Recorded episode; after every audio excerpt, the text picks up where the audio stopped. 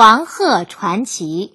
唐代诗人崔颢曾经写过一首咏叹黄鹤楼的诗：“昔人已乘黄鹤去，此地空余黄鹤楼。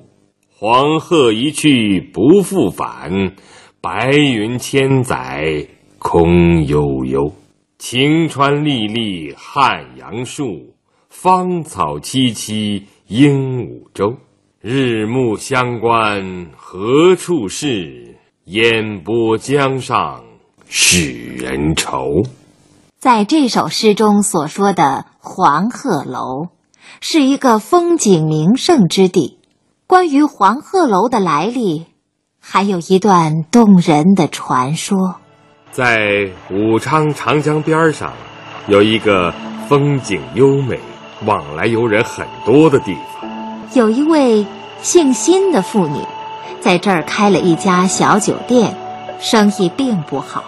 这位妇女只好惨淡经营着这家小店儿。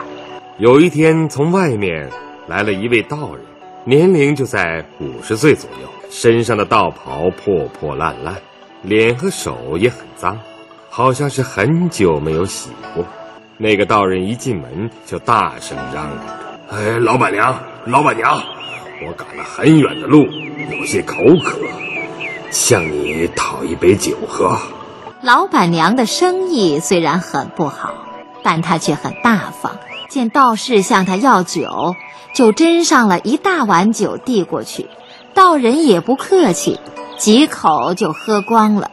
第二天，道人又来了，老板娘不等他开口要酒，就主动把酒送给他喝。这样一连好几年，道人天天都来喝酒，从来不付一分钱，老板娘也不问他要。有一次，道人又喝了酒，喝完之后，他对老板娘说：“唉，这么多年来，我一直在你店里白吃白喝，也不知欠了你多少酒钱。贫道。”真是没有银钱来还你，哎，今天我就来报答你一回吧。那道人说罢，拿起一块橘子皮，在墙壁上画了一只黄鹤，然后对老板娘说：“今后有客人来喝酒，你只要一拍手，黄鹤就会从墙上下来跳舞。”道人又领着老板娘走到酒店后面的井边，告诉老板娘：“从今天起，这口井里会自动冒出酒来，你能卖出多少就有多少，足够你做买卖的了。”道人说完就走了。他这一去就是十年，再也没有来这酒店。在这十年里，老板娘的小店发生了巨大的变化。墙上会跳舞的黄鹤吸引了无数客人，井里的酒源源不断又不要本钱，所以他的生意越来越红火，赚的钱也越来越多。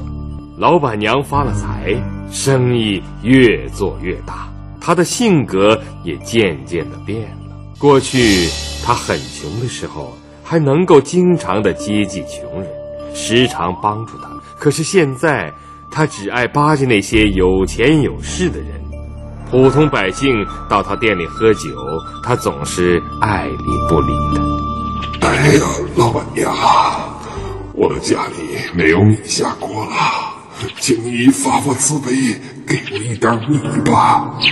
去去去，没看我这里正忙着吗？要淘米到别人家淘去。老板娘。过去你经常帮助穷人，大家都夸你是菩萨心肠。我想你一定不会看着我们一家人挨饿，所以才走了很远的路来到你这儿。请你可怜可怜我吧。哼，你说的倒是好听。我过去的确帮助过很多穷人，把我的银子都花在了你们身上。那时候累得我也跟着受穷。现在我想明白了，我可不会再给你们一个大钱儿。我看，你要是识相的，就赶紧滚，可别等着我让伙计拿着棍子来轰你。老板娘，你真的这么狠心吗？你怎么还在这儿啰嗦？伙计，来送客。店小二端着一大盆脏水从厨房里走出来，哗的一声泼在了那个讨饭人的身上。讨饭人从头到脚都被泼湿了。他悲愤地看了一眼老板娘，满怀怨恨地离开了。就在这个时候，几位衣着华丽的客人走了进来。老板娘急忙满脸陪笑地走上前去搭话。哎呀呀呀！客官好久不见了，来，伙计，快沏上一壶上等的好茶，叫黄鹤给这几位客官跳舞助兴。老板娘说罢，冲着墙上拍拍手，墙上的黄鹤闻声跳下来，翩翩起舞。嗯，好好啊，黄鹤跳舞真是太美妙了。黄鹤，再跳一个。在客人的叫好声中，老板娘不停地拍手，示意黄鹤跳舞。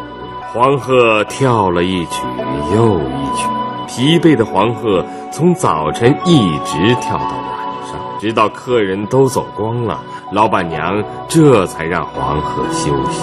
有一天，那位画鹤的道人又出现在老板娘的酒店里，他仍然穿着那件破烂不堪的道袍。老板娘见他那副寒酸的样子，实在不想理他，只不过是碍于过去的情面，才勉强上去打招呼。哎呀，是道爷来了，我们好久没见面了。是啊，老板娘，我们一别十年，这些年你的生意怎么样？还有什么不称心的事？需要我来帮忙吗？哎呀，这十几年来呀，生意倒是不错，不称心的事儿倒是有一件。我家后院那口井啊，只能出酒，不能出糟。道爷呀，你要是帮我想想办法，让那口井既能出酒又能出糟，可就好了。酒可以卖给客人喝，糟可以养猪。酒卖钱，糟养猪，那该多好啊！这样我就可以赚更多的钱了。道人听了老板娘的话，哈哈大笑。他对着墙上的黄鹤一拍手，说：“黄鹤，黄鹤，我们走吧。这里的铜臭味太浓，不要让这臭味熏坏了你。咱们。”还是走吧。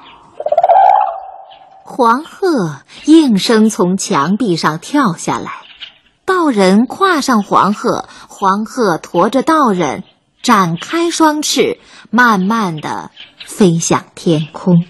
道人骑在黄鹤的背上，冲着下面的老板娘唱道：“老板娘心太贪，有了酒还要糟。”那老板娘听了，满脸羞愧。黄鹤走后，她才知道，自己这些年来已经不知不觉变得贪婪起来。